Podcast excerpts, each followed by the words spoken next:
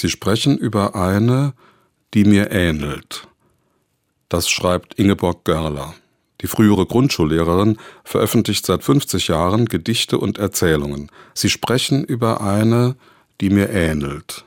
Jene, die ich einmal war und nach Jahren noch im Spiegelbild erkenne.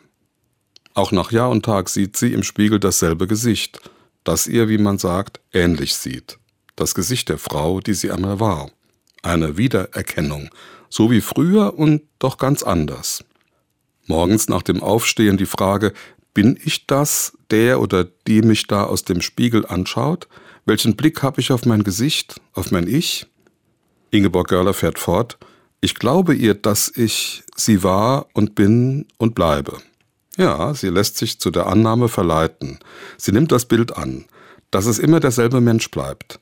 Allerdings, so endet das Gedicht, ich glaube ihr, solange noch mein Bild aus anderer Zeit erlaubt, dass ich es liebe.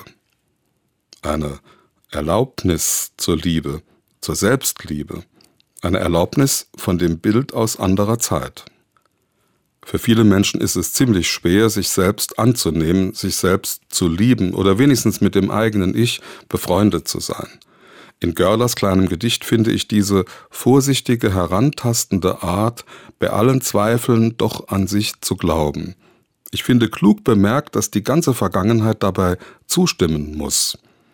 Meine Identität ist eben beides, was ich schon immer war und wie ich gerade heute bin.